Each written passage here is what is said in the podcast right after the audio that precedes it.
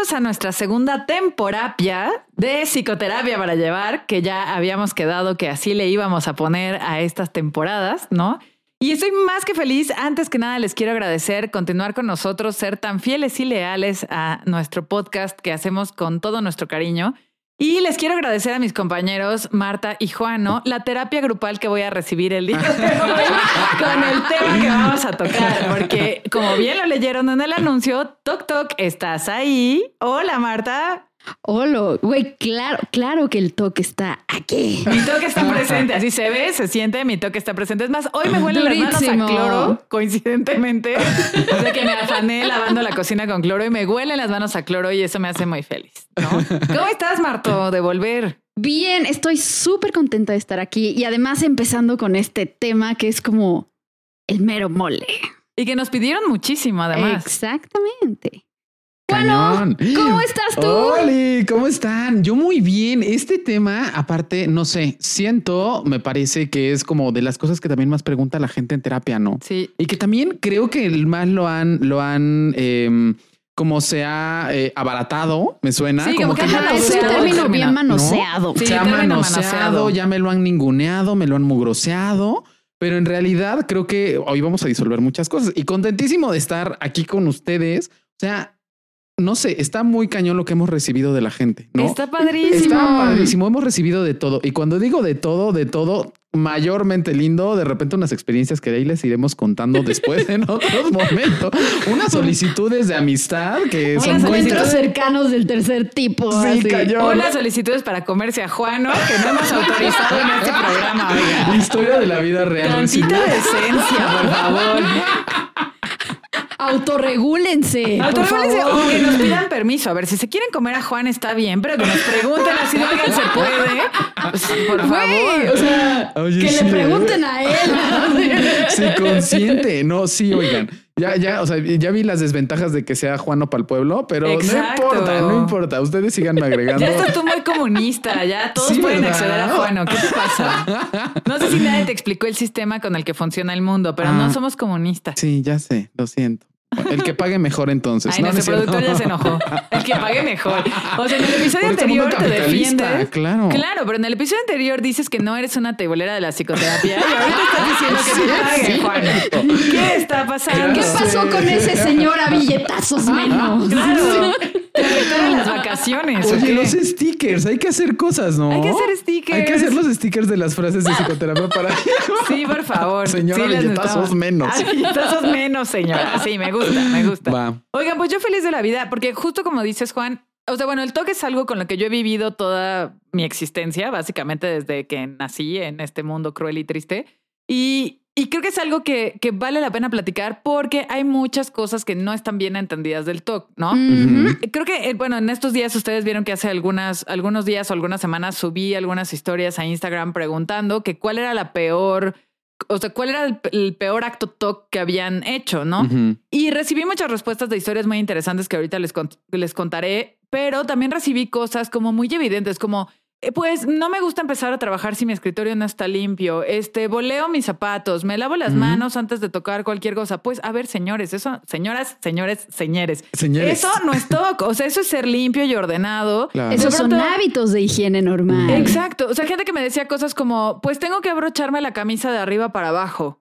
Pues sí, ¿no? O sea, como cosas como muy evidentes que son un toque malentendido o que no son toques, son hábitos de limpieza, de higiene, de orden, que en realidad todos deberíamos tener. Más bien es un tema de desorden, ¿no? O sea, lo opuesto al orden es el desorden. No quiere decir que no tengas toque, ¿no? Entonces, empecemos yo creo que por ahí, porque la gente Claro. tendría que saber que el toque es una condición que no se disfruta, no está divertida y que se padece mucho. Claro. Si lo disfrutas, no es TOC. Exacto. O sea, bien, bien ahí. Para que se considere TOC, necesita, necesita como causar cierta disfuncionalidad, ¿no? Generalmente son conductas que toman mucho tiempo, que interfieren con la vida dia- diaria, que se sienten como, como muy intrusivas y como muy dolorosas y como, o sea, feo. O sea, el sentimiento es feo, no es así como de, ay, qué padre, voy a limpiar o qué padre, Claro. voy a acomodar Sí, mi claro. closet. Y Nel. A, a mí me gusta como aquí ya saben que está su tío Juan, que es el de las Ya definiciones. no eres tía, ahora es tío. Bueno, ah, bueno, ¿Cuántas su tía- cosas han cambiado en una temporada? Dios mío, no puedo. Existe su tía Juan, que es la de las definiciones.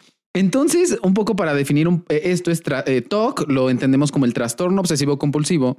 Y para poder entenderlo muy bien, es justo esta condición que deriva de una obsesión que definamos ahora como justo este pensamiento constante, Intrusivo. intrusivo, que no para, que no cesa y que no cesa hasta que, que no viene haya de la nada. que viene de la nada y que, que, es irracional. que es irracional y que se y que cede o aparentemente cede el síntoma cuando hay una compulsión.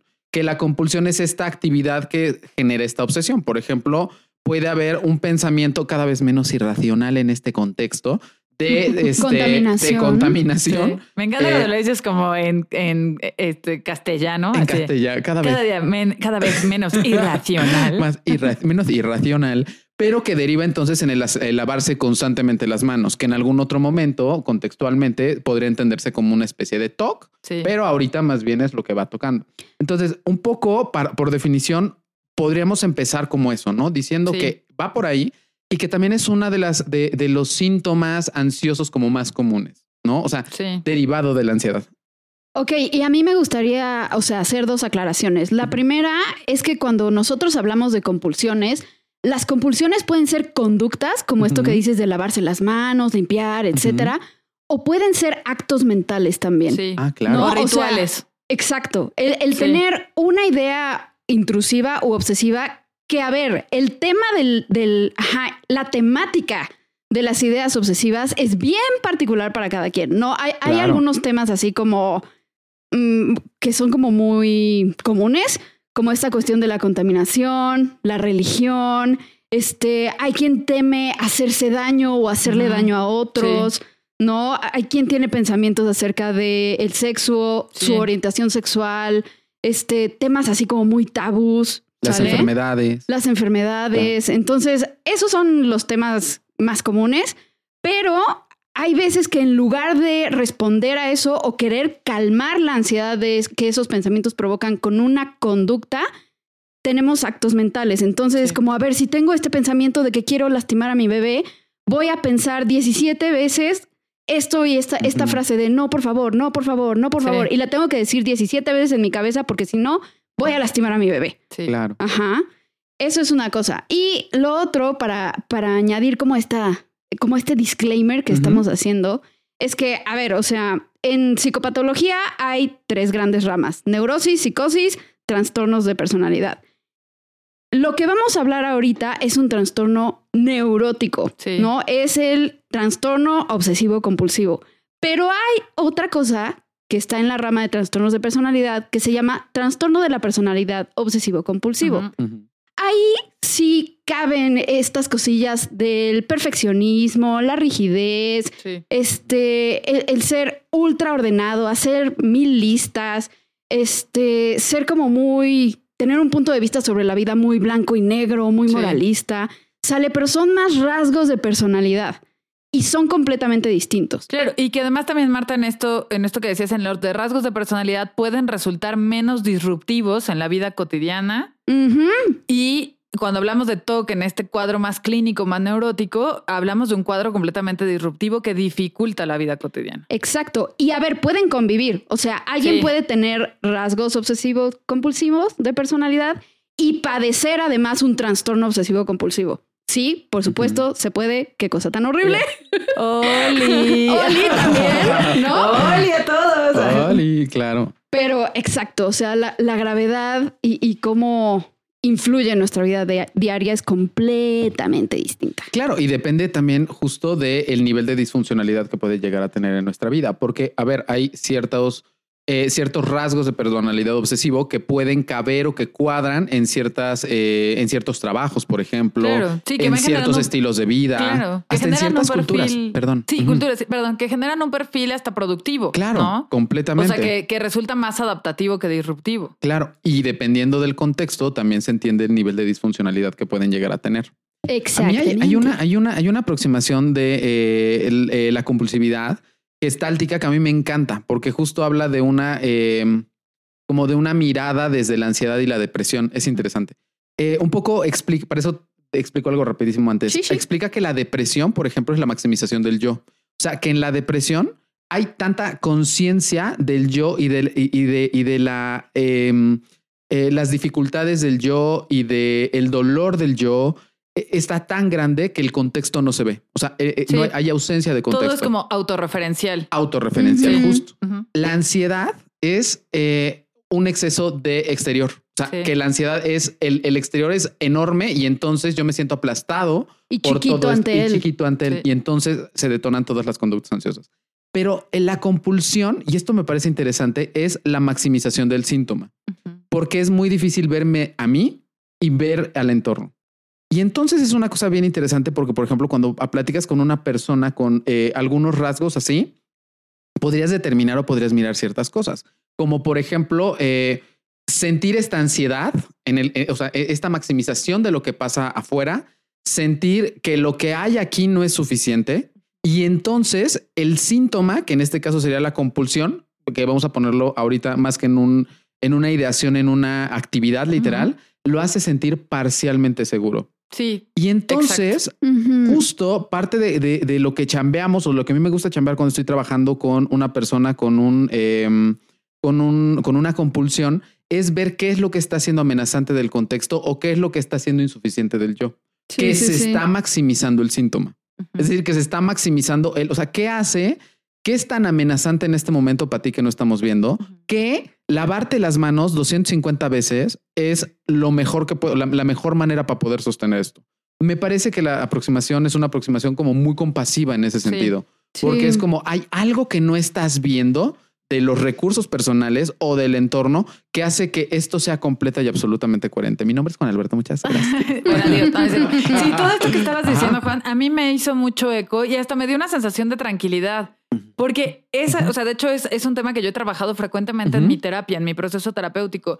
Cada vez que hay algo que me amenaza del exterior, Ujú. que- m- la enfermedad de mis padres, situación económica, pandemia, etcétera, se me detona esta Ujú. parte, ¿no? Y entonces en la compulsión y en esta rigidización de los hábitos, ritualización de las cosas, encuentro un poco de paz y de seguridad. Es como, no puedo evitar que mi mamá enferme o no, no puedo evitar que, Claro. Eh, que el sistema, o sea, que la economía esté del nabo, ¿no?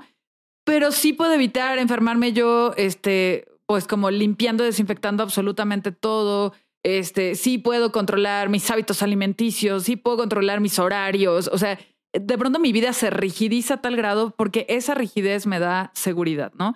Y algo de lo que yo he aprendido en mi propio proceso terapéutico es justo mirar con compasión eso. Es decir, a ver, ya se despertó este gendarme TOC nefasto que se pone súper rígido ante todo.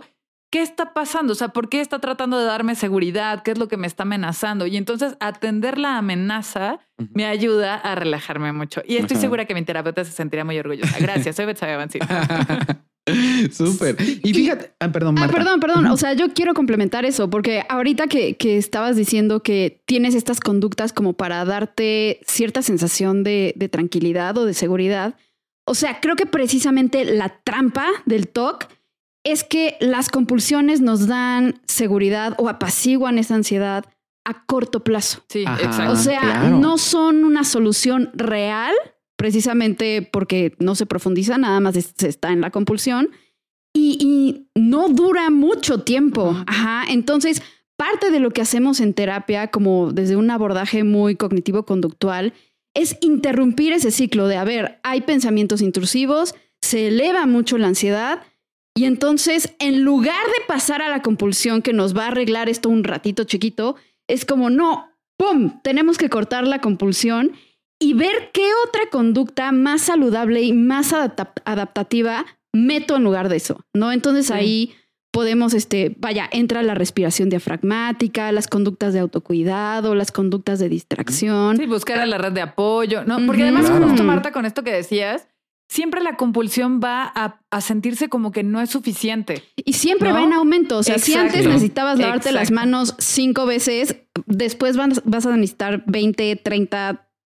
No, terrible. Exacto. O sea, se Por vuelve- experiencia. Claro. Sí, exacto. Así como been there, done that, ¿no? Este, sí, o sea, la convulsión siempre se siente como no suficiente y entonces tienes que repetir o tienes que aumentar el ritual Y es aquí donde yo digo, a ver, el TOC no se disfruta, amigos. Decir, ay, me hace feliz tener mi cuarto limpio, pues qué bien por ustedes y sus buenos hábitos. Claro. El TOC no se disfruta. El TOC se sufre desde esta manera de sentir que no importa qué hagas, no es suficiente porque la sensación mínimamente placentera de control, entre comillas, desaparece casi instantáneamente en cuanto acaba la compulsión. Ajá. Exacto. Y entonces vuelve esta angustia y vuelve esta ansiedad y esta necesidad a través de la compulsión de sentir paz. y qué que difícil sabe- limpiar.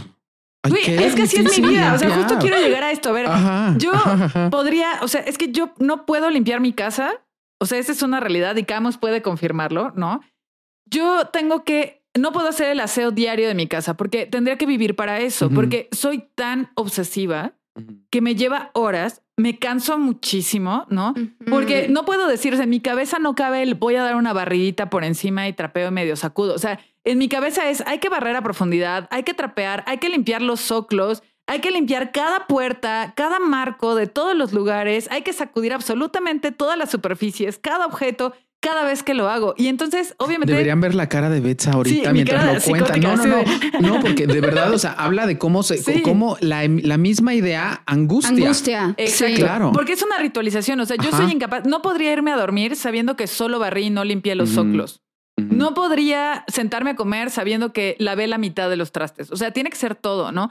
Y si eso le sumas que no solo tengo un toque con la limpieza, sino Ajá. que además tengo germofobia y miedo a enfermar y a morir de una enfermedad terrible, rarísima y rara, eh, extraña de Same manual.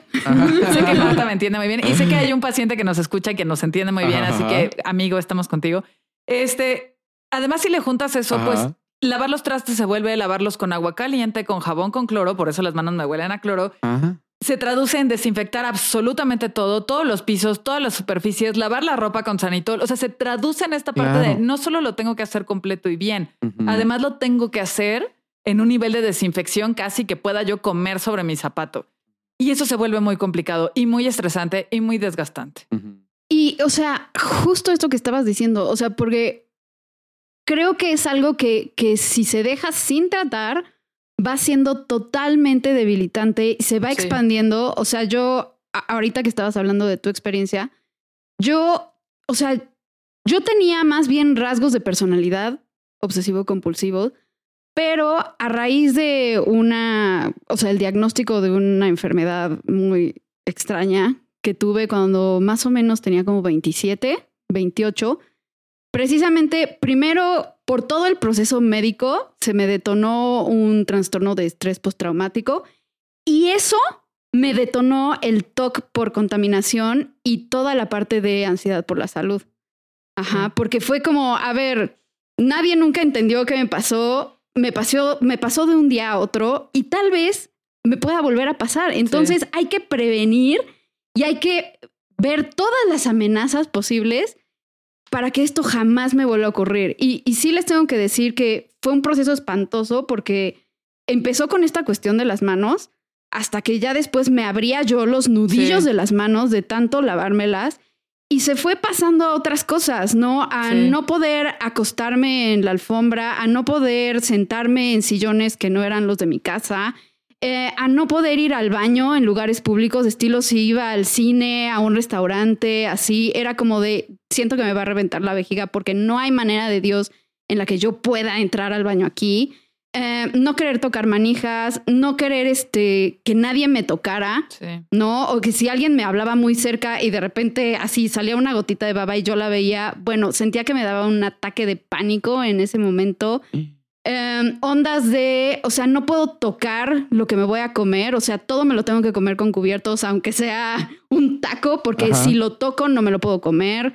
Eh, si se me cae algo al piso, ya se quedó ahí, Ya güey, porque no lo puedo Y qué recoger. desgastante. O sea, No, qué no, no, no, no, desgastante o sea- el pensar en todo eso. Por eso, o sea, imagínate Ajá, cómo ajá. afectaba mi vida. Obviamente empecé a tener como muchísimas conductas de evasión, o sea, de prefe- preferir no ir a lugares, preferir Sí. no ver gente. O sea, hasta que llegó un momento en el que dije, güey, o sea, no puedo vivir así. O sea, o sea, neta prefiero morirme a vivir con esta ansiedad todos Oh. los días y con este terror todos los días, porque tenía yo una ansiedad tan biológica ya en ese momento que todo el tiempo sentía cómo me latía el corazón, todo el tiempo me faltaba el aire, me empecé a marear. O sea, de Sí, hecho, esa fue la primera Sí. vez que, que fui al psiquiatra. De, bueno, la primera y última vez que fui al psiquiatra, porque fui tan buena siguiendo mi tratamiento, porque Que te todo- graduaste. Exacto, que nunca tuve que volver. Ajá. Ajá, pero, o sea, en el, en una semana antes de mi cumpleaños número 30, fue así como de, o sea, fíjense, o sea, pasaron casi tres años. O sea, fue así como de, no puedo con esto, siento que me voy a morir, porque además de la ansiedad, yo ya tenía un trastorno depresivo brutal Sí, claro. brutal. O sea, estaba yo terminando la maestría apenas. O sea, no, no, no, no, no, no. Una cosa horrible. Me sentía también como con poco apoyo de mi familia porque mi familia claramente no entendía qué me estaba ocurriendo. Ajá. Y entonces, una semana antes de mi cumpleaños dije, bye. Y fue lo mejor que pude hacer en toda mi existencia, porque fui, recibí tratamiento, en una semana la ansiedad bajó, ¿no? A raíz de que la ansiedad bajó, entré a mi terapia cognitivo-conductual, entonces pude ir como exponiéndome a las cosas que me daban miedo, pude, pude ir como anticipando respuestas más saludables, pude irme relacionando con mis ideas intrusivas y obsesivas Sí. de otra manera y, y vaya, hizo total y absoluta diferencia. Entonces, también les digo esto porque sé que si están ahí en medio de la tormenta, se siente, o sea, uno siente que se quiere morir de tanto miedo. O sea, porque sientes que Y hay una salida. Sí, o sea, claro. hay muchas cosas que se pueden hacer. Por supuesto, todavía tengo remanentes y hay veces que si tengo mucha ansiedad se me botan Sí. las ideas, pero ya sé que son ideas. Oye, pero Ya. qué importante es poder mirar dentro de, o sea, siendo mamá, papá, siendo pareja, eh, que tu pareja, bueno, tu, tu- la persona cercana a ti eh, tiene estos rasgos de personalidad, inclusive como hasta profesional de la salud, no psicoterapeuta. Imagínate, por ejemplo, que una persona tiene estos pensamientos obsesivos, o tiene, tiene esta tendencia más bien a la obsesivo compulsividad por personalidad y este se lleva a un plan de alimentación restrictivo. No, O sea, Sí, eh, ay, no, no, no, no, no, no, no, por favor, no lo hagan. O Ya sea, claro que lo veo, lo veo en muchas pacientes. es que Sí, eso sí, está cañón. cañón, porque tiene que haber una, o sea, ti- tiene que haber una aproximación de Sí. poder ver exactamente qué le va a quién. Ahora, por ejemplo, me acuerdo que una, una paciente, no es cierto, una paciente, una amiga, me contaba y me dio mucha risa porque me, dijo, alguien me recomendó alguna vez este, este, este, pintar mandalas porque eso me relajaba. Yo soy muy ansioso, entonces comencé a pintar mandalas. Fue lo peor que me podían Sí, hacer porque yo no ahora- puedo hacer eso. güey. No, puedo, no, puedo. No, me decía, no puedo porque no puedo terminar hasta que lo termine. Así Sí, es mi vida. Bienvenidos a mi vida. Soy Betsy Avancini. ¿Sabes? Eh, perdón, No, dime. no, No, no, es que te iba a decir, yo soy lo más, ah, lo más no talk que puedes Por encontrar supuesto. en el universo. Déjenme contarles, Qué queridos. bendición, güey. No, tampoco. Ay, sí. Déjenme contarles. Yo preferiría. Ay, no sé. Yo sí tengo como un proceso de amor-odio con mi TOC. Pero déjenme contarles Ajá. al auditorio que cuando Juan y yo nos encontramos en la cocina de Plenia, Ah, Juan está preparándose su té, su café, lo que sea, y yo estoy cerrando el cajón, cerrando la puerta, cerrando todo lo que Juan ha dejado abierto, tiro su servilleta a la basura, echo su cuchara al fregadero, porque Juan es como que, él como que siempre es no, la servilleta y la cuchara no. O sea, lo, lo de las puertas sí. Pero justo, la- es- Ajá. bueno, sí, lo de las puertas es el básico, es el ¿no? básico, Porque así, sí. de hecho, Sí hoy soy. que llegamos a grabar, cerramos su cajuela del coche, ¿verdad? Realidad.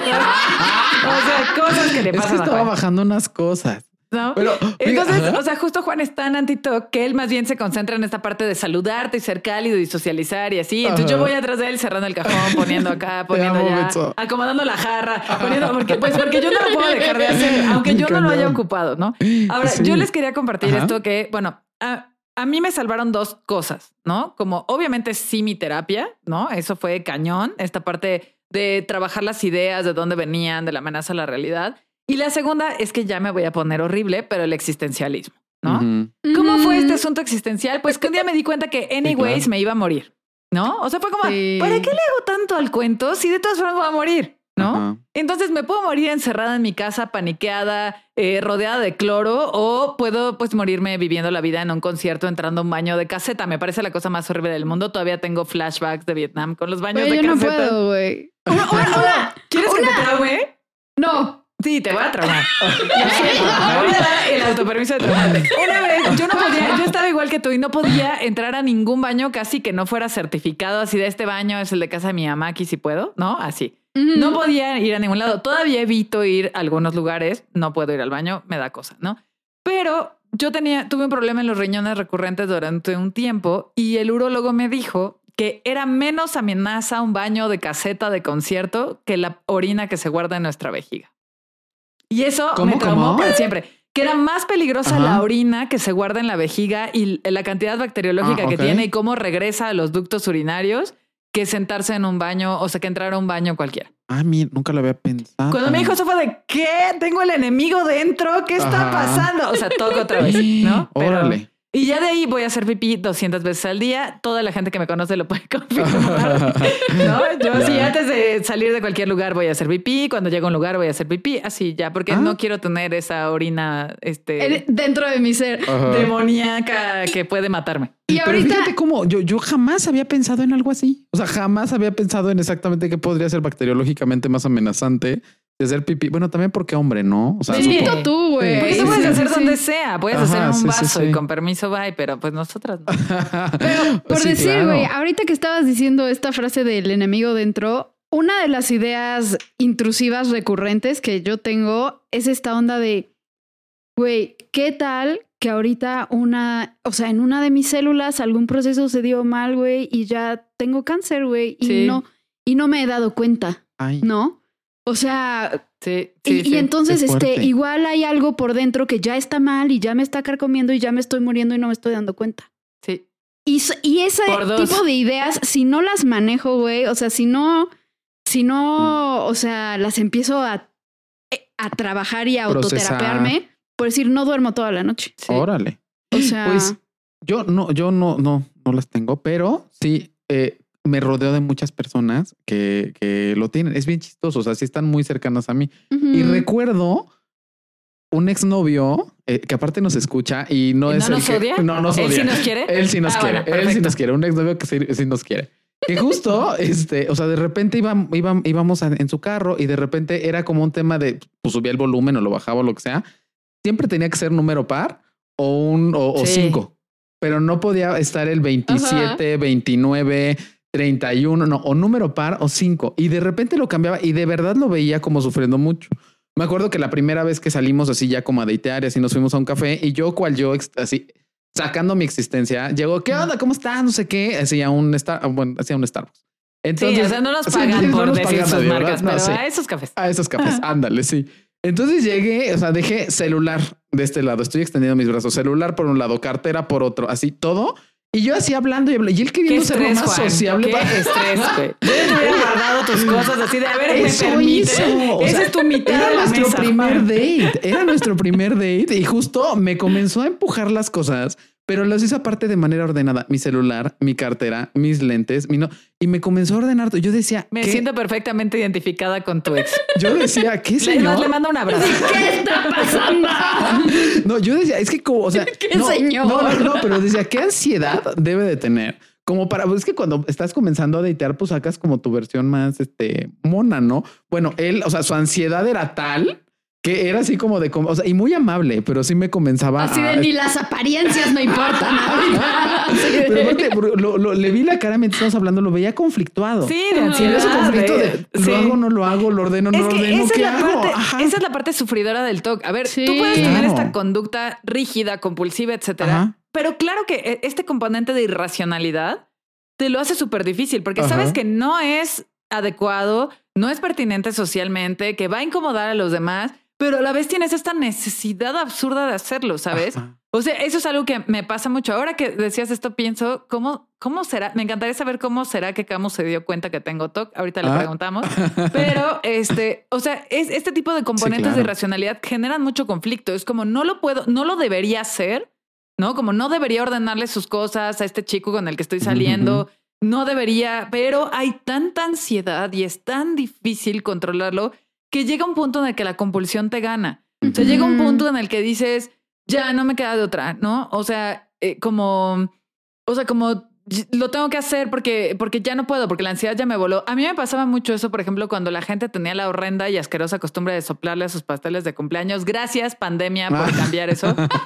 Que a mí me encanta el pastel, me encanta, pero cuando iba a un cumpleaños y alguien le soplaba el pastel, así quieres pastel y yo, no, ya no, gracias, porque era imposible quitarme la idea de la cabeza que había partículas de saliva encima de lo que yo me de saliva de alguien más, ajá. sí. encima de lo que yo me iba a comer, ¿no? Ajá. Y había una parte muy, o sea, tratando de ser como racional de no pasa nada, este, no, o sea, esta persona Tengo la un conoce. sistema inmunológico Tengo que funciona inmunológico. bien. Esto es culturalmente aceptado. Yo hasta me choreaba en esta parte de, a ver, esto es culturalmente aceptado y te vas a ver bien mamona si rechazas el pastel solo porque alguien le sopló. O le sopló un niño chiquito de tres años, ¿qué más te da? No, no, no, no. O sea, no es imposible que yo me coma algo que alguien le exhaló encima, ¿sabes? O sea, y yo pienso ahora en la gente que iba a las panaderías y soplaban dentro de las bolsas, ya sabes, para abrir la bolsa de papel que soplan de- ¡Eh! para meter el pan. claro. Señor, qué asco, ya no me dé el pan. Una vez me pasó eso en una panadería por La Paz y le devolví el pan. Así es, se lo pago, pero ya no me lo dé. Y se quedó como, porque yo pues le sopló la bolsa. O sea, Sí, ¿por sí, qué, sí. no? Pero te digo, luchas mucho Ajá. con esta idea de esto es irracional, esto es socialmente no aceptable, esto se ve mal, esto me hace ver mal, pero luchas contra tu ansiedad. A mí me pasó una vez, bueno, mil veces, pero una de las que recuerdo ahorita fue, no me acuerdo en dónde estaba pidiendo un helado, ¿no? Y, y la persona, en lugar de agarrar el cono con guantes o con servilletita o con... Lo o sea, agarró, mano. agarró el ¡No! cono con la mano, me sirvió el helado y yo pero güey, desde que me estaba sirviendo el helado, me empezó a subir la ansiedad porque yo como de, ya lo tocó, pero, o sea, ya lo pagué, pero ¿cómo le voy a decir que me lo cambie? Me voy a ver súper mamona, me voy a ver no sé qué, tu, tu, tu. Sí. Y al final, o sea, acabé diciéndole, este, ¿sabes qué? Te lo regalo, te lo devuelvo, porfa, la próxima que sirvas un helado, hazlo Usa con guantes, guantes, o, o claro. haz- hazlo con una servilleta. Pero, o sea, a lo que quiero ir con esto, porque ahorita lo estamos diciendo como si fuera muy cagado, güey. Pero cuando esas cosas se van juntando y se van Sí, apilando, claro.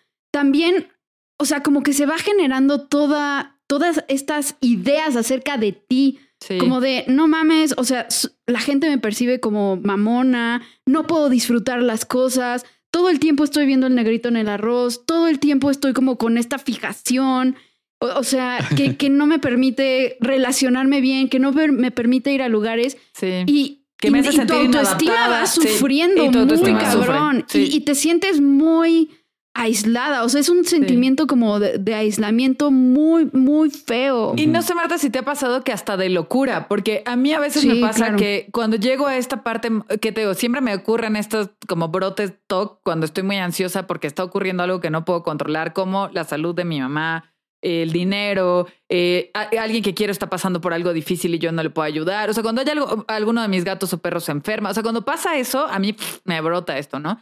Y además viene esta parte de cuando yo veo a la demás gente comportándose normal y disfrutando la vida y, todo, siempre pienso que sí estoy loca. O sea, viene esta también esta duda sobre tu propia salud mental y es terrible. O sea, las personas que son ansiosas y que nos están escuchando se van a identificar con esto, porque los ansiosos tenemos mucho miedo a volvernos locos. ¿no? Sí. Y entonces cuando tienes estas conductas tan rigidizadas que los demás no tienen, que los demás, no sé, a lo mejor supongamos que vamos Juan, tú y yo a una heladería y a Juan cero le importa que hayan tocado el cono con la mano No, y se no come me su helado. importaría, la neta. Pues yo sé que no, güey.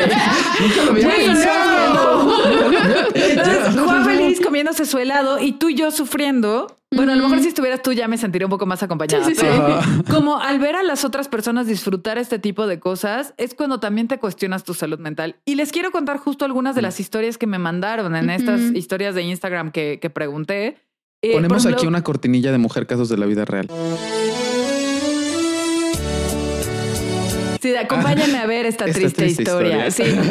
Eh, recibí historias, por ejemplo, las, las que más recuerdo más intensas, algunas las publiqué, otras no. Una de una paciente que, que estimo mucho, que ella decía que tenía tanta fobia a las bacterias, o sea, igual su rollo es la limpieza, en una limpieza ritualizada que le toma horas al día, etcétera, que ya poco a poco va soltando con la terapia, ¿no? Eh, ella decía que le daban tanta fobia a los hongos y las bacterias del baño que mezclaba ácido muriático y cloro, que de hecho no deben mezclarse, que en las no es etiquetas dice súper que no. tóxico. Ajá. Los echaba, o sea, se ponía una mascarilla, lo echaba en el baño y cerraba el baño para que todo lo que hubiera dentro del baño muriera. Se muriera. ¿No? Y hasta puso en la historia, como de pues porque soy TOC, no pendeja, ¿no? Así. o sea, no se quedaba ya ahí, lo echaba y cerraba la puerta y se salía. Pero, o sea, como ese nivel de poner tu vida en riesgo por un tema de bacterias, ¿no? Recibí Pero es paradójico. O sea, porque justamente el miedo a las bacterias es por Te miedo está a poniendo en peligro. pero- Sí, sí, pero sí, te sí, pones sí. en peli- Es, es que eso Claro. muy- en los niveles de irracionalidad. Es que ahí viene esta irracionalidad y la supuesto. compulsión y la- lo que no puedes frenar, ¿no? Eh, otro de los chicos que, que escribía, él siempre tiene igual, tiene un poco como de eh, fobia a las bacterias y especialmente a la mugre de las uñas, cosa que yo también tengo, me da mucho estrés. De hecho, tengo un cepillo para tallarme las uñas todo el tiempo. Perdón, ya me siento muy mal en este episodio, me está dando ansiedad. Ay, sí. Ah. Este, este chico le da tanta fobia que tiene las uñas ultra cortas, o sea, ya tiene las uñas en la carnita, le queda como medio centímetro de uña y con un cúter se limpia alrededor de la uña, ¿no? O sea, se limpia los, los canales de la uña a los Ah, costados, oh. la parte de abajo. a- a- muchas veces sangra, se echa alcohol, ¿no? Y entonces con eso él está tranquilo y siente que tiene control de que no hay bacterias, ¿no? A eso vamos a este punto de irracionalidad y de daño, ¿no?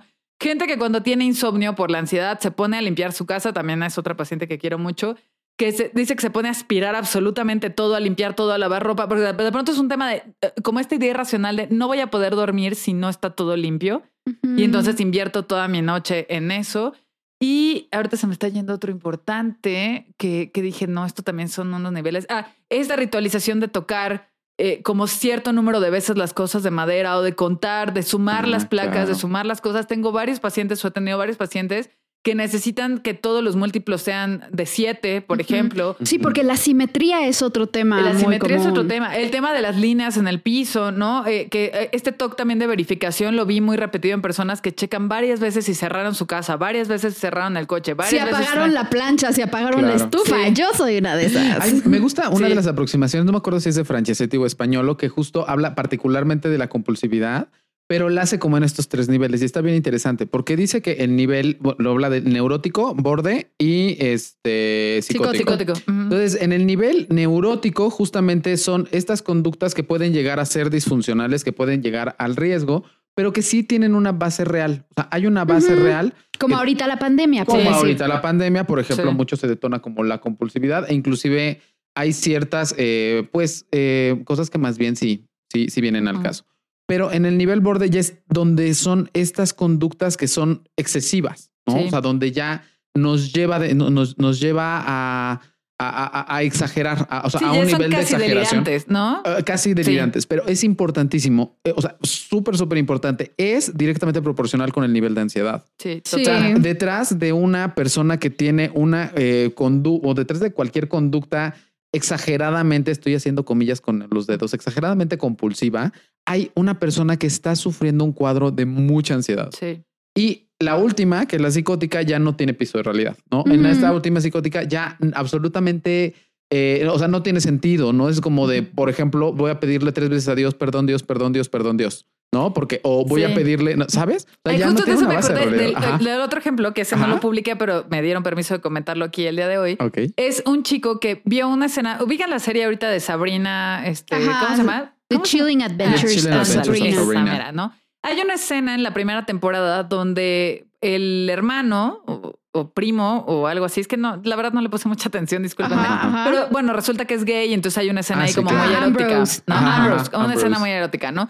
Y entonces este chico que es heterosexual, que está casado, que lleva mucho tiempo casado, que tiene hijos, que tiene una vida, ¿no? Totalmente heterosexual y Ajá. heteronormada, empieza a detonar esta idea de ¿y si soy gay? ¿Y si esa escena me gustó? Y entonces parte del toque es repetir y repetir esa escena en su cabeza, lo cual le causa mucha ansiedad. Y luego la vinculó con una idea religiosa. O sea, Ah. vinculó esta parte de esta escena está mal, esta escena es ofensiva. Entonces lo que tengo que hacer para ya no pensar en esta escena es rezar Rezar. X número de padres nuestros Y ahí está la de compulsión. cierta manera. Y ahí está la conducta compulsiva, porque cuando él me cuenta esto, me cuenta que incluso tiene las rodillas ya muy afectadas Ouch. porque tiene que rezar, o sea, él sabe que solo tiene efecto si reza hincado sobre el piso de losa.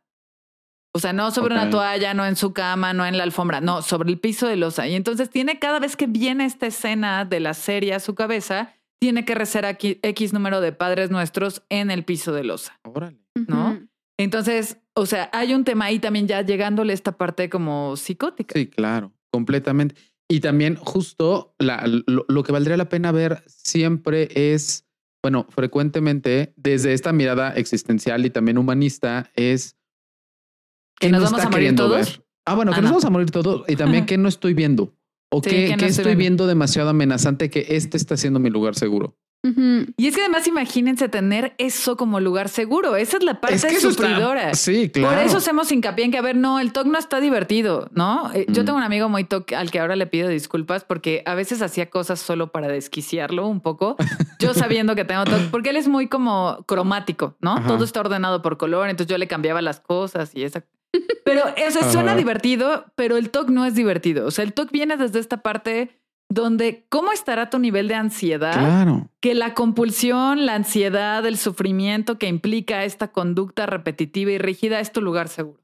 Sí, no, no, no, no, es terrible. O sea, y, y- a ver, ahorita también que estabas dando ejemplos, o sea, me acordé de varios, por decir, tengo, o sea, tengo una paciente que tenía, o sea, que de repente de- detonaba estas ideas de hacerle daño a su bebé, ¿no? Entonces, o sea, estaba jugando con él, bla, bla, bla, súper bonito, ya sabes, y de repente, ¡pum!, le llegaba esta idea, pero es que, ¿qué tal si agarro el cuchillo que está ahí ahorita en la mesa que estamos comiendo y se lo clavo? O iba bajando con él las escaleras y, ¿qué tal si ahorita mm, abro los, brazos y lo tiro? O sea, en- en- entonces Sí. lo que hacía también esta persona era que tenía esas ideas y lo mismo, se tenía que ir a rezar a su cuarto. Sí. y rezaba quién sabe cuántas oraciones, o sea, de la abuela, del rosario, de, o sea, de todo, y hasta que pum, se calmaba, ya podía salir a estar con su bebé de nuevo. Y de repente tenía esas mismas ideas con su esposo. Sí. Y también tenía otra, o sea, que tenía como ondas de lastimar a sus papás Sí. o lastimarse a sí misma. Sí. Y, y- y es espantoso, o sea, porque a veces ni siquiera tenían la compulsión para aliviarse, sino que era la pura idea, la pura idea, Sí. rumiando, rumiando, rumiando todo el tiempo. Claro, y el nivel de angustia de sentir que no hay alivio, porque te digo, siempre viene esta sensación de no es suficiente. ¿no? No importa cuál sea la expiación, no importa cuál sea la compulsión que equilibre, entre comillas, se, hay esta sensación de no suficiencia, de esto va a volver a pasar, un día sí lo voy a hacer, aunque son puras ideas. Yo siempre le digo a mis pacientes TOC, porque tengo pacientes muy TOC que amo mucho, porque obviamente Sí, siempre les digo como te entiendo, sí, claro. como I feel you, bro, ¿no? Este, siempre les digo que no peleen con sus TOCs, porque de pronto es como, es que Claro. estoy hasta la madre de tener que tocar todas las cosas de madera de mi casa para sentirme en paz. Siempre les digo, a ver, no pelees con tu TOC. O sea, recordemos que estas conductas son producto de la ansiedad y lo que tenemos que resolver es la ansiedad y buscar maneras más sanas y más integradas, ¿no? Más funcionales. Porque además, si tú peleas con tu compulsión, eso te da más ansiedad y entonces la compulsión se vuelve más rígida, ¿no? Y yo menos trato- se va la idea. Y menos se va la idea. Yo trato de ver en el caso de mi propio TOC que en este caso, al menos en la pandemia, pues mi TOC tiene mucho sentido y entonces me hace sentir un poco menos anormal, ¿no? Que el hecho de pensar que traigo un Lysol dentro de mi camioneta para desinfectar mis asientos, pese a que solo me subo yo, ¿no? No está tan loco, o que el hecho de desinfectar las manijas del consultorio y los sillones cada vez que alguien sale no está tan mal, cosa que ya hacía desde antes, ¿no? Claro, Eh, a lo que, lo que no toca es el TDA.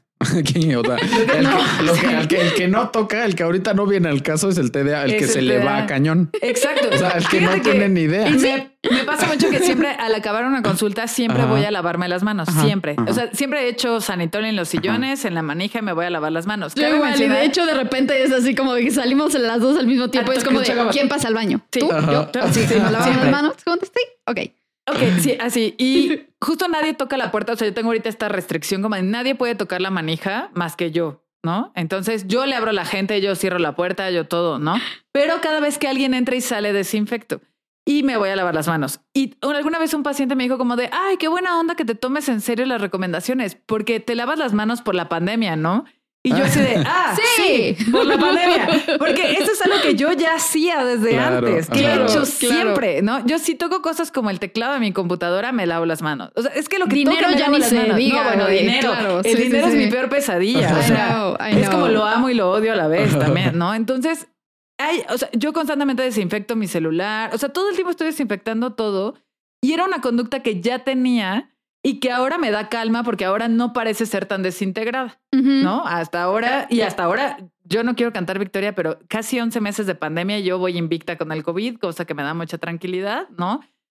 Probablemente por todas mis conductas compulsivas, pero justo no peleo con ellas, ¿sabes? El día que estoy muy estresada y necesito lavar el baño a profundidad y dejarlo reluciente y blanco como nuevo o limpiar la pared con un trapo, porque eso también lo hago, este, ya no peleo con eso. Es como, bueno, hoy lo necesito, esto me va a dar paz, está bien, ya podría ser otra cosa, podría estar pensando en acuchillar a mis gatos, mejor limpio la pared, ¿no? Ahora, hay, Claro. hay otro ángulo de esto, porque justo estas conductas que estás mencionando no resultan tan desadaptativas, no resultan, ajá, pero por decir, retomando el ejemplo que yo decía hace rato de la idea que de repente me plaga a las 3 de la mañana de, oye, ¿qué tal si una de tus células, bla, bla, bla, bla, bla? Sí. Ahí no hay nada que hacer, ¿me explico? O sea, no... sí, no hay nada con o qué compensar. Exacto. Sí. Y haz de cuenta, cuando estaba en lo peor de mi talk, generalmente lo que hubiera hecho es como de, a ver, este, vamos a la, a la computadora y entonces voy a buscar si tengo algún síntoma raro y a ver qué dice y las páginas y tú, tú, tú, tú, tú, tú. Y claro que Google te arroja que tienes este Claro. cáncer Sí, de tres ojo cánceres y tres distintos y te vas a morir vida. mañana, Sí. güey. Pero claro que en esos momentos ya te sube tanto la ansiedad. O sea, yo me acuerdo que en esos momentos estaba buscando seguridad, estaba buscando certeza a través de los medios equivocados, Sí. obviamente. O sea, ahí justo es cuando yo tendría que haber interrumpido la conducta y más bien decir, a ver, esto es solo una idea, no, no va a ocurrir nada, tranquila, respira, a ver, nos vamos a hacer un Pero es que. ¿sabes qué, Marta? ¿no? Es súper difícil autorregularte. O sea, Sí, claro, Yo porque va contra todo el terror que estás sintiendo Claro. en ese momento, pero, o sea, lo que a mí me ayudó es comparar, haz de cuenta que si yo seguía en esa conducta de reassurance, te juro que, porque todavía vivía en casa de mis papás, güey, acababa en la regadera hecha bolita, Sí. o sea, para que no me escucharan Oh. llorar, yo así hiperventilando, haz de cuenta de... Así, co- con el ataque de pánico horrible. Y de la otra forma, sí había incomodidad, sí había ansiedad, pero no acababa yo así. sí. Entonces era como, ok, ambos caminos son difíciles, pero evidentemente uno es más productivo y evidentemente uno no me hace sentir que estoy perdiendo la cabeza, güey. Sí. Ajá. Y, y muchas veces en esos momentos la pregunta que me ayudaba era, ¿qué haría una persona saludable, güey? Sí. ¿No? Ay, ¿pueden mandarme mensaje? Ah, Sí, sí, sí, sí, sí. 3 de la mañana. Exacto. No, ¿No? pero mira, Entonces- porque justo me parece que inclusive en estas ideaciones, eh, inme- o sea, eh, que, que no se puede hacer algo, pero sí me viene a la mente muchas cosas que por lo que hemos compartido sí vienes haciendo. Sí. Cuidas de ti, cuidas de tu alimentación, cuidas de tu actividad física. O sea, hay cosas que sí puedes hacer que si bien eso no, no baja la ansiedad, o sea, cero, pero sí hay Sí, pero es la parte de hacerte responsable de tu temor Efectivamente, también. claro. Pero a ver, mira, yo acabé muchas veces, ahorita que dices, yo también tengo ese temor por la salud, pero se me detona a veces. O sea, afortunadamente ya es menos. A mí ese se me detonó una vez que una ginecóloga nefasta, falta de ética, me operó un supuesto tumor que en realidad nunca existió. no. ¿no? Entonces, cuando yo pasé por todo eso de un diagnóstico, porque aparte fue de tienes un tumor enorme, te tengo que operar ya, eh, era lunes y te opero el viernes. Nunca me mandó a hacer análisis preparatorios, nunca nada. Obviamente nos sacó un dineral, ¿no? Y a mí de ahí, y yo tenía como 25 años en ese entonces, entonces de ahí se me quedó muy plagada esta idea de un día mi cuerpo va a actuar en mi contra, me va a ocurrir algo, me voy a morir, ¿no? Y este pensamiento, además, yo he notado que ocurre no cuando tengo la ansiedad elevada, al contrario. Este pensamiento Cuando todo llega está bien. cuando Sí. todo está bien, cuando Ya sé. estoy feliz, cuando todo está maravilloso y fluyendo, viene esta idea de ¿y si te vas a morir? ¿No? Y yo sí, he- o sea, debo confesar en esta parte del TOC y de la compulsión que sí he, he ido a hacerme ultrasonidos pélvicos de la nada, he ido a sacarme tag de tórax, he ido a hacerme análisis completos solo Same. por saber, ¿no? Incluso en algún momento se me detonó una obsesión espantosa con las enfermedades de transmisión sexual, ¿no? O sea, porque justo cuando la ansiedad andaba muy elevada, era el rollo de no voy a poder besar a alguien. O sea, qué asco. O sea, tocar mi boca con, o sea, tocar su boca con mi boca, qué asco. Ay, qué rico. sí, o sea, obviamente sí. Pero cuando estás en este rollo de me voy a Sí, enfermar claro, de algo sí, horrible, sí, ¿no? Por supuesto. Y entonces yo me hacía enfermedades de, eh, me hacía análisis de enfermedades de transmisión sexual como cada Ajá, seis ajá. meses durante tres o cuatro años obsesivamente, Ajá. porque yo decía, igual y tengo VIH, ¿no? Y no me he dado para cuenta. las personas que tienen una vida sexual activa sí es recomendable. Es recomendable hacerlo, por supuesto, pero mira, me acuerdo mucho justo en esta parte de ideación. Me acuerdo mucho que yo estaba trabajando padrísimo, la vida iba muy bien, etcétera, etcétera. Y un día desperté y tenía una costra en la frente y mi cabeza dijo, esto es sarcoma. ¿No? ¿Cómo crees? Esto es sarcoma, seguro tengo sida, seguro me contagiaron hace mil años, seguro me voy a morir. Y me fui a hacer una prueba de VIH, fui con un infectólogo.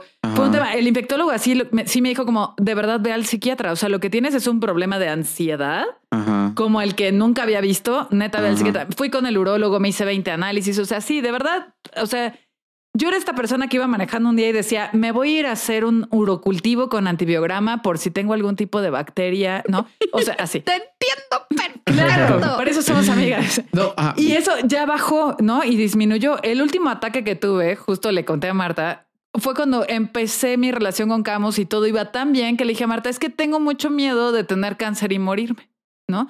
A ver, también es importante saber de dónde vienen estos pensamientos, ¿no? Porque eh, yo tengo como tres orígenes de mi TOC. O sea, es que además viene reforzado por todas partes, ¿no? Sí, sí. El primer lugar es que mi abuelo materno tenía TOC en eje 1, o sea, un TOC clínico tremendo que lo llevaba a repetir. El señor no salía, bueno, mi abuelito no salía de su casa porque tenía pavor y se tardaba horas checando la estufa, el gas, todas las llaves del agua, todas las ventanas, o sea, todo eso.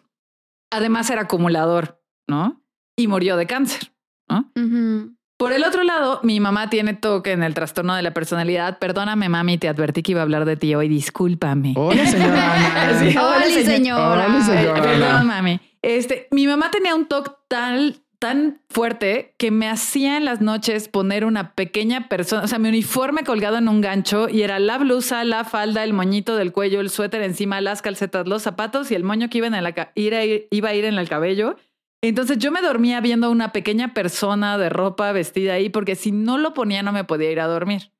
¿no? Wow. Adivinen quién no se puede meter a bañar si no pone todo su outfit ordenado de esa manera. ¿no? Sí, sí, sí. Of course. Y recuerdo que una vez, Oficial. oficial, sí. Recuerdo que una vez me regañó porque estábamos de visita en casa de una tía y algo lavó mi mamá de ropa y me dijo, tráeme dos pinzas para la ropa, este, pero del mismo color. O sea, me dijo, tráeme dos pinzas para la ropa. Yo llevé dos pinzas X y me puso una calabaceada porque no eran del mismo color.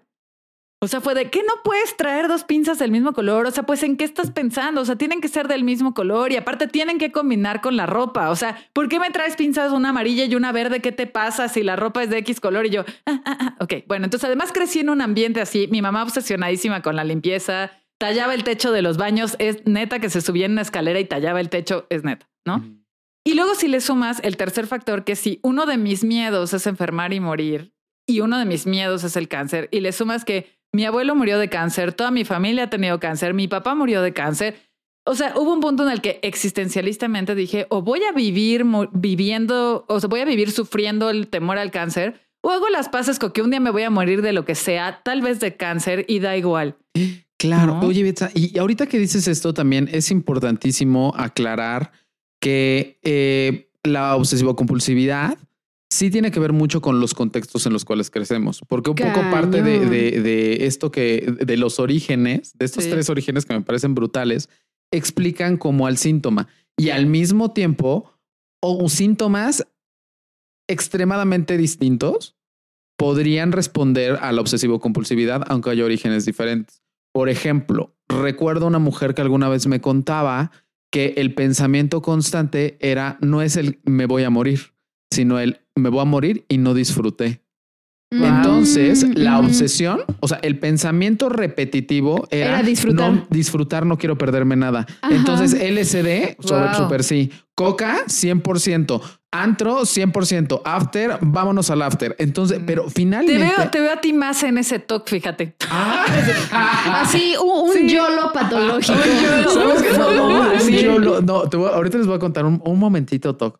Pero justo, o sea, a- a- si lo vemos desde ahí, podemos mirar que también hay un rasgo obsesivo que se detona en una compulsión, que es que tú podrías decir son ejes completamente diferentes y al mismo tiempo, o sea, parten de esta misma anatomía. Sí, sí, totalmente Un- de un- acuerdo. una vez me pasó, por ejemplo, Pero de- cuéntanoslo en castellano. Una vez. una vez, una vez me pasó. No, una... no, fíjate, es que no, pero esto fue un momento como obsesivo, como compulsivo. Hubo una vez que yo, yo, ustedes tienen que decir que cuando saber que de verdad soy una tía, o sea, me voy a dormir O sea, sí. temprano, neta, me echo un tecito en la noche. Literal, Súper una- sí, con tu vela aromática, uso chal, vela aromática. De verdad soy una tía. Entonces, pues el tema de, de, de la juventud, pues no se me da. entonces hubo una vez hace tiempo que no, o sea, estuvo horrible, horrible. estuvo horrible. Hubo una vez, una amiga me invita a comer, no sé qué, jajaja, vinito, vinito, todo bien como tías, obviamente. Claro. Y después esta amiga, o sea, yo ya estaba un poco muy ebrio, ¿no? Y después esta amiga me da una especie de, o sea, como tenía un vape, así me decía, ah, mira, es una cosa como CBD, ¿no? No era marihuana, era la cosa esta que te relaja en un vape. CBD, ¿no? ajá. CBD. Ah, este me dijo, voy a probar. Y me dijo, pruebas y yo sí. Bueno, le doy el jale al CBD. Bueno, pedo. No, güey, no, pálida. No, espérame. Y aparte de todo, yo no había probado la marihuana antes. Esto me pasó. Ay, Imagínate. bebé de luz, güey. Sí, bebé de luz, chiquito. El- no, en la, en la, no sé, me salió mi, soy Juan Alberto, me salió mi Alberto. O sea, en ese momento, fiesta, fiesta, fiesta, no sé qué rarísimo. me despedí de mi amiga, Dios, no sé qué, vivía muy cerca, de, vive muy cerca de donde yo vivo. Y de repente elegí, ojo, elegí en mi peda, así, En tu pachipeda. en mi pachipeda, agarrar el carro porque un amigo me había invitado a Cholula. Me fui pachipedo a Cholula. Juan Alberto Aguilar. En Alberto. O sea, yo en Alberto. En Alberto Aguilar estabas. Ahí fiesta, fiesta, porque todavía no era COVID, fiesta grande, jajaja, no sé qué. Colombiano, corte A, corte B, nosotros agarrándonos así, a besos. O sea, nos quedamos en los besos. A lo que quiero llegar es a lo siguiente. Solo quería contarles esto. No, no, a lo que quiero llegar es a lo siguiente. Al otro día, una ansiedad y una culpa Sí. pero una culpa, y mi, fíjate mi miedo más grande. ¿Qué tal que dentro de mí existe ese Alberto?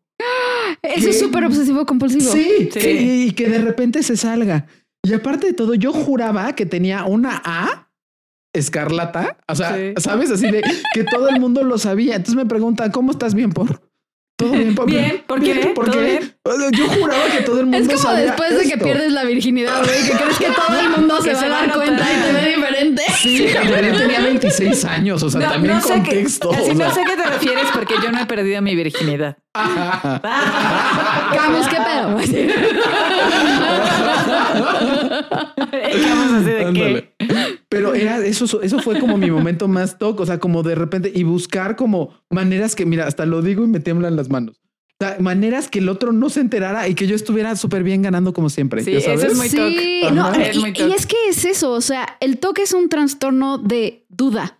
Exacto. Hace que dudes de todo, ¿no? Y, y la cuestión aquí es que a través de las compulsiones nunca vas a apaciguar la duda, Porque es irracional precisamente, ¿no? Entonces, por eso tan importante esta cuestión del, güey, ¿qué haría alguien saludable? ¿No? Claro. Interrumpir, interrumpir el ciclo y además poco a poco irte aproximando a lo que te da miedo. Y o poner sea- contexto, ¿no? Sí, yo creo que mucho parte del claro. proceso terapéutico es, bueno, con mi terapeuta yo me voy a ponerme en contexto. A ver, Sí. en contexto, podría ser este yo, podría ser este Alberto ahora el que domine mi vida y entonces salió. No. Le vamos a llamar Wild Alberto. Wild Alberto. Ay, el Wild Alberto. No, este. o, o también un poco como poner en contexto. A mí me gusta ponerte, ponerlo entre lo probable y lo posible. Sí, ¿no? claro, Es bien. posible que este caiga un asteroide. Sí es posible. Pregúntale a los dinosaurios. Preguntar a los dinosaurios, claro. Es probable. No es No probable. es No es probable. probable. Es Exacto. muy poco probable. Sí.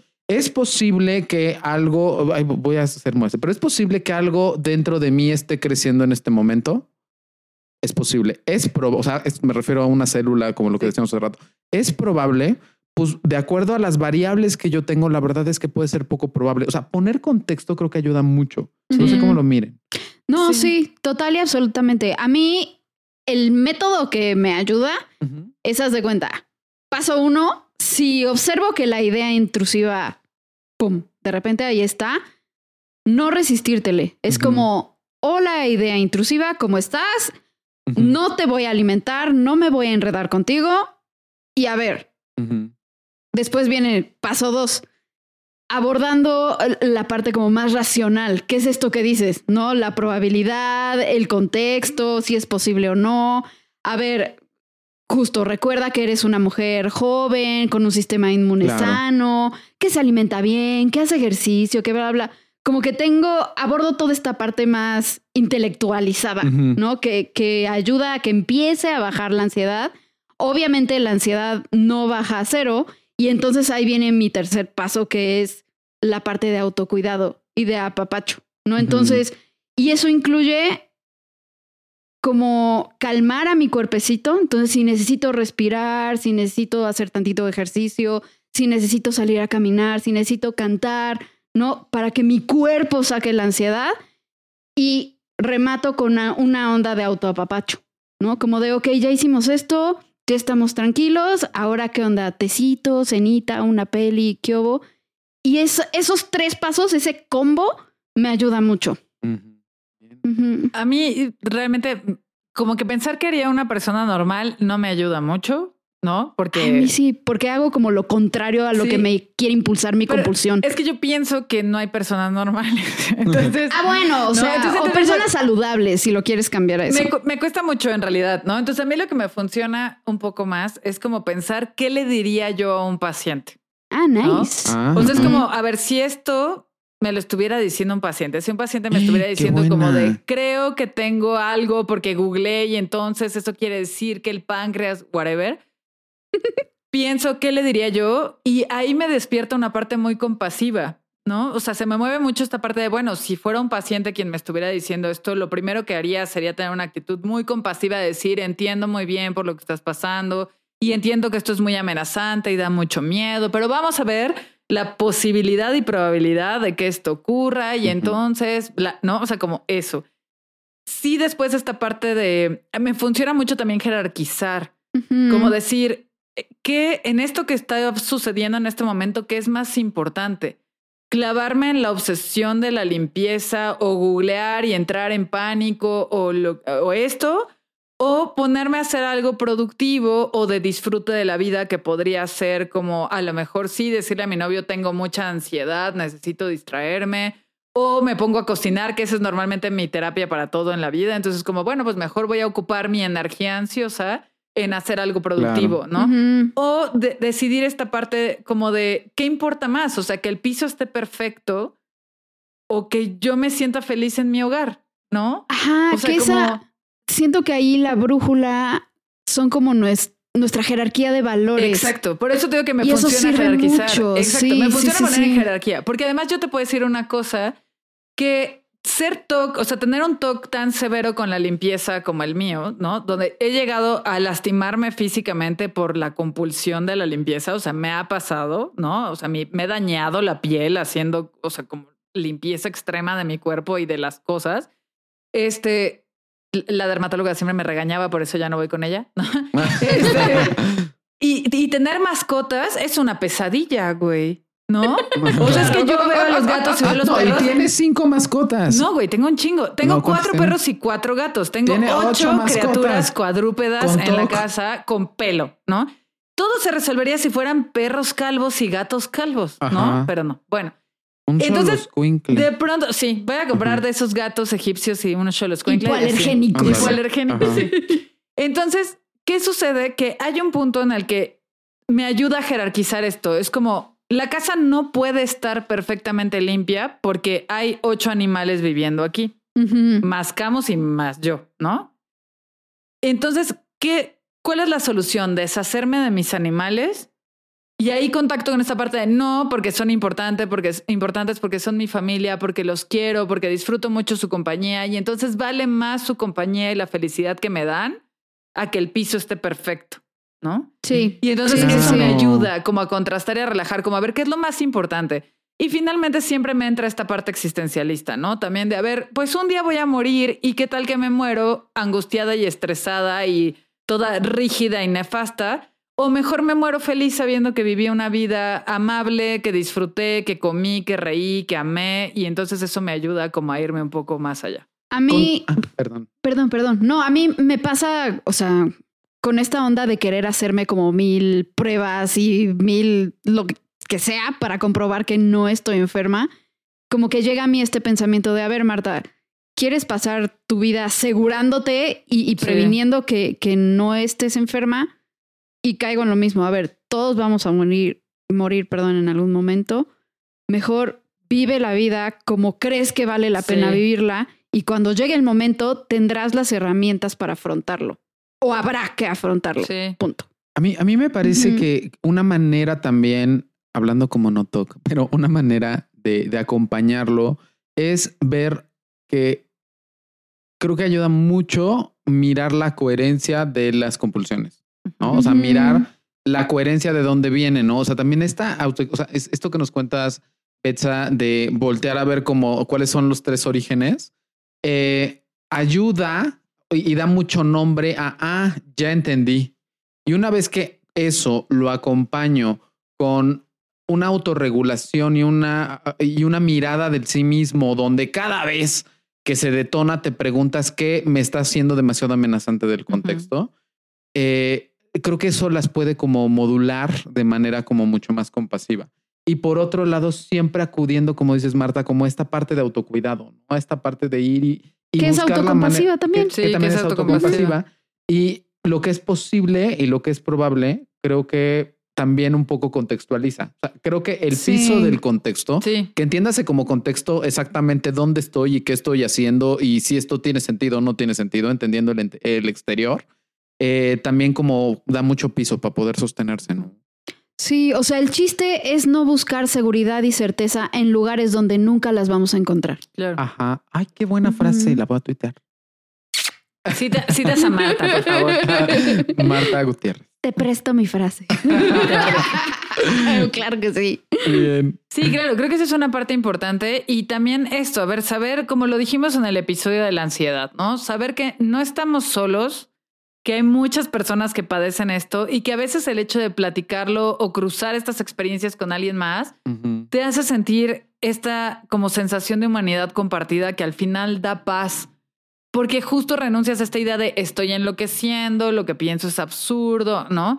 Y como decíamos, a ver, el tratamiento es importantísimo, ¿no? O sea, Sí. eh, yo tomo un medicamento que me prescribió el psiquiatra, por supuesto, que eh, ayuda, tiene un ansiolítico, pero tiene otro componente que es eh, ayuda a regular las ideas obsesivas. Marvelous. Ya lo probaste tú también, Ya sé, yo ya sé sé. cuál es. Sí, Ya es el me- que me daban a mí Sí, también. ya me voy a volver dealer de ese medicamento. Este, entonces, yo tomo ese medicamento y cuando, o sea, lo tomo solo por temporadas, cuando algo está ocurriendo que está fuera de mi control y que entonces me causa mucha angustia, lo tomo y eso es una maravilla. A ver, de nuevo, repito esta parte de no tenemos por qué vivir así. O sea, no hay ninguna necesidad. A ver, ya nos tocó la rifa del tigre y somos TOC neuróticos ultra rígidos. Ok, qué mal. Pero no tenemos que vivir así. Hay muchas formas, ¿no? Y entonces un buen tratamiento psiquiátrico para la ansiedad, una buena terapia, ¿no? Que te ayude a reenfocar, a sacar herramientas. A mí, de verdad, descubrir esta parte compasiva en la terapia de decir como estoy sufriendo mucho por esto y, y qué puedo hacer para remediar mi sufrimiento, me ayudó y me ha sacado del hoyo de muchas cosas, ¿no? Entonces, una buena terapia y una buena red de apoyo, ¿no? Claro. Es justo lo que iba a decir también, hablándole a los eh, las personas que viven con una persona con TOC. Sí. No ayuda, ustedes me dirán, pero no Sí, ayuda el no es para tanto. No, no, ayuda, jamás, o sea, no, por favor, no. O no exageres. o no, no seas exagerada, no. Sí. No, no ayuda para nada. No, no, no, no hace sentir visto, no hace sentir contextualizado y no hace sentir acompañado ni Claro. se senti- o sea, ni se siente la compasión del otro. Y en Entonces, muchos en casos sentido- no es congruente, porque, por ejemplo, a mí mi principal crítica de mi toque es mi mamá. O sea, de repente cuando le digo, Ah, es que yo, es que ajá. estuve limpiando y es que estuve haciendo, es como, ay, ¿y para qué te fanas en eso? Yo, o sea, lo dice la señora que tallaba el techo del baño. No, o sea, es como, mi papá tiene no. TOC y me decía, o sea, exactamente lo Sí. mismo, así de, es al doctor número 19 que vas y yo así como de, pero es que, Sí, entiéndeme. entonces, a ver, esa parte como de tampoco Claro. no ayuda y no es congruente. Si además es como de cada vez que mi mamá me dice, eh, porque ahora adivina quién tiende toda su ropa con una hilera de pinzas de un color y otra hilera de pinzas de otro color. Oye, tengo que decir algo porque aparte también nos escucha Aide, que trabaja en tu Ah, casa y sí. trabaja en mi casa. De repente un día llegó y me dijo, oye, este, Juan, ¿viste tu ropa? Y yo, pues sí, ahí está, ¿no? Y me decía, te la ordené por colores. Sí, Aide es lo máximo, Ay, Yo, Aide es lo máximo. Gracias. Y ya después dije, ay, mira qué bonito. Pero la verdad es que, o sea, yo ni cuenta porque no eres pero yo tengo mi ropa Claro, por pero, o sea, color y por Porque clasificación. y trabaja por- contigo. Sí, claro, también. Sí, entonces hay un, hay un rollo ahí donde dices, a ver, tampoco es congruente, ¿no? Porque de repente los domingos que vamos a comer con mi mamá y entonces Camus y yo queremos lavar los trastes, mi mamá, déjalos, no importa. Es como, ¿qué está pasando aquí? O sea, esta no es la mujer que me educó, Claro. ¿no? Ajá, ajá. Entonces también eso no abona y a Sí. veces no es tan congruente porque el toque es muy aprendido. Una, una, una amiga mía, perdón, una amiga No, mía, vas, vas. Pati, que también es este TOC, eh, me acuerdo perfecto que la primera vez que fue, pues yo tenía los trastes porque hombre joven. Sintiendo este, ansiedad. Mira mi cara de ansiedad. O sea, de un día antes, ¿no? O sea, de la comida de un día antes, de la cena de un día antes, del desayuno de un día antes y de la digo, del desayuno del Eso no está de permitido en nuestra casa, ¿verdad, Camus? Bueno, pues, y entonces dije, ya en la noche los voy a lavar, ¿no? Bueno, vino mi amiga güey, a ver una serie, no sé qué.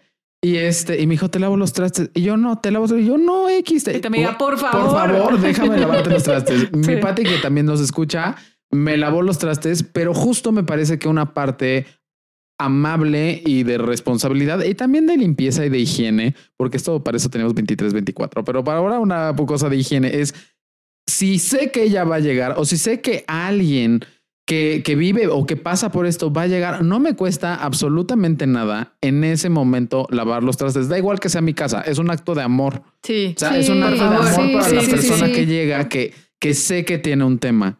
Sí. Ay, te ¿Tienes- amo mucho. Sí, Claro, mucho, y se agradece, claro. ¿no? Ajá. Justo, no sé si se han dado cuenta que yo siempre que los invito a mi casa cuido los talks de todo mundo, pero Sí, especialmente el te de Marta. amo, güey. Te, te amo porque eh, hemos llegado a casa de Betsa en pandemia y es así de, bueno, todo está en platitos individuales para que nadie tenga que meter las manos en los platos de no sé qué y cada quien tiene sus cubiertos. Y yo, güey, te Y amo todo tanto. ventilado, Gracias. Gracias. está Entonces, ventilado, claro. los sillones están desinfectados, Sí, sí, eh, sí. todos los recipientes están individuales, cubiertos, o, o lo hacemos si vamos en parejas, todo es por parejas, Sí. ¿no? O sea, como sí. Así me toca más a mí. Así te toca más a ti, porque te toca por dos. Bueno, bicho. Pero sí, o sea, justo es esta parte de, a ver, si yo quiero que Marta, que es mi amiga, vaya a mi casa y se sienta a gusto, pues voy a cuidar este tipo de cosas. Claro, ¿no? me parece que es una cosa como muy cuidadosa y hablándole justo a las personas que viven con alguien o que tienen relación con alguien que tiene TOC, hay que cuidar eso y sobre todo hay que cuidar el juicio Sí, porque no, es, o sea, Sí. no es exagerado el síntoma si miramos de la dónde ansiedad. viene y la ansiedad. Entonces, siempre que vean una conducta eh, compulsiva, mírenlo desde cuánta ansiedad debe de estar viviendo. Sí. Y, y- y me parecería como una aproximación gentil. Sí, Sa- como- ¿Sabes qué? Creo que la frase sería como, a ver, please, o sea, quien no tiene TOC y tiene personas conocidas con TOC, entienda que la idea puede ser irracional, pero el miedo es muy real. Sí. O Muy sea, el, miedo y la ansiedad es súper real. Entonces, no les pedimos que alimenten o alcahueten el TOC de alguien, pero sean considerados con cómo claro. hablan y cómo lo tratan. Y porque ya de por sí te sientes como bicho raro y que todavía seas señalado y juzgado es espantoso. Exacto. Sí, creo que desde esta parte muy empática, ¿no? De a lo mejor yo no lo estoy viviendo, pero voy a hacer como muy cuidadosa con esta experiencia que tú estás teniendo. Ujú. Entonces, por eso les digo, a mí me encanta atender pacientes TOC porque eh, primera es como entiendo, sí, entiendo, entiendo perfecto, entiendo muy bien lo que estás Sí, diciendo. I know, I Y es know. esta parte de como muy compasiva de, de a ver, lo, aun cuando la idea es irracional, el sentimiento es válido y vamos a trabajar el sentimiento. Exacto. Y vamos a trabajar el miedo y vamos a trabajar la ansiedad. Y aquí en este espacio terapéutico no tienes por qué sentirte un bicho raro, ¿no? En este espacio tiene sentido y eso está bonito. Claro. Oigan, y preparé Very. cuatro películas de recomendación sobre Ay, TOC. La primera es Ándale. mi favorita de favoritas, que es una película española que se llama Tok Tok, que si no la han visto está No divertidísima. lo he visto, güey. Quiero, quiero. Vela está en Netflix, está divertidísima, neta. Yo lloré. Es más, cuando la veas vas a saber qué personaje soy yo. O sea, de hecho, cuando empezó la película y Camus empezó a ver los personajes, cuando salió, ese personaje volteó a verme así como con cara de ya sé quién eres. Entonces, Vela es divertidísima y es, yo creo que la que mejor aborda el tema del TOC desde muchas perspectivas y su curación también, porque ap- ap- aportan algunas cosas como muy interesantes de cuando se, se pierde el TOC. La segunda es un clásico que es Mejor Imposible con Jack Nicholson, que la han de haber visto. Sí, claro. Buenísima. En esta parte muy toc ya limítrofe casi en lo psicótico, ¿no? Sí. Eh, la otra es La Receta Perfecta, que es una película donde eh, está. Ah, se me olvidó el nombre del actor que me gusta, además. El que salió con Lady Gaga. Bradley Cooper. Bradley Cooper, exacto. Mm. Donde él es un chef que tiene un toque muy cabrón. Sí, ¿no? ya sé cuál es. Es En el que también me siento muy identificada porque ya saben que me encanta cocinar y saben que soy una perfeccionista de lo peor en la cocina. Que en realidad no digo, digo de lo peor entre comillas porque ustedes han disfrutado de ese Ay, perfeccionismo, delicioso. ¿no? Sí, sí. Y la última es la del aviador, ¿no? De Ajá. Leonardo DiCaprio, que también Es es, la un parte toque muy psicótica. psicótico. Sí, Claro. exacto. Claro. Entonces, si de repente dicen, me encantaría saber cómo se ve el toque en una película, ahí tienen cuatro opciones para, para checar un poco de eso. O de la serie Desperate Housewives, Esposas Desesperadas, Van Van de Camp, Camp. sí. A mí me gustaría como ponerla en el sentido de mirar como cómo evoluciona y, y de qué habla, ¿no? Sí. O sea, porque ves el síntoma que hasta te puede dar risa de inicio, pero conforme vas viendo cómo avanza la trama, te vas dando cuenta exactamente lo que enmascara. Sí, fíjate que tengo una paciente Ajá. que se equipara mucho con Brie Van Camp y ¿A justo poco? ella dice que es, o sea, siempre me cuenta la catástrofe de vida, de pensamientos, de lo que sea, y en eso hasta toma una postura, ¿no? Se pone Ujú. derechita y me dice, pero ya sabes que aquí todo es perfecto, todos son buenos modales, todo es amabilidad, Ay, la servicio. quiero conocer. No, la Marías, la, La yo la amo mucho, la verdad, la amamos. Este, la Marías de verdad, porque justo dice, y entonces el desmadre y esto y aquello, pero ya sabes, se pone derechita, es como, pero ya sabes que aquí todos son buenas formas, amabilidad, ser servicial, ser un buen anfitrión, ¿no? Esa parte. Y es una parte con la que yo me identifico también, ¿no? Obviamente, claro. y, y pues por eso la quiero más. Güey, me gusta esta onda de terminar los episodios con recomendaciones. Con de recomendaciones. Está cool, ¿no? Ya vi. Está cool. Ya me vi. Sí, sí, sí. Me gusta para, para los episodios de esta. Sí, de películas o series, Sí, me late. Va. Sí, lo pensé como un plus, así como vamos a recomendar unas bonitas películas talks, it. Ujú.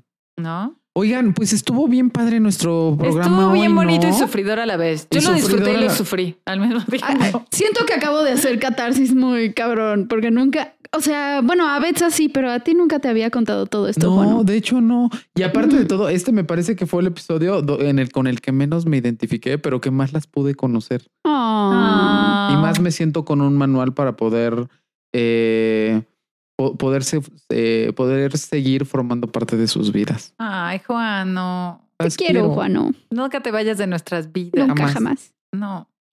Y ustedes tampoco se vayan de nuestros episodios del Ay, y podcast de psicoterapia para llevar. Yo aquí estoy, no Estamos-. Todavía falta la pizza. Le faltó así de, ¿y ustedes, perros? Perro.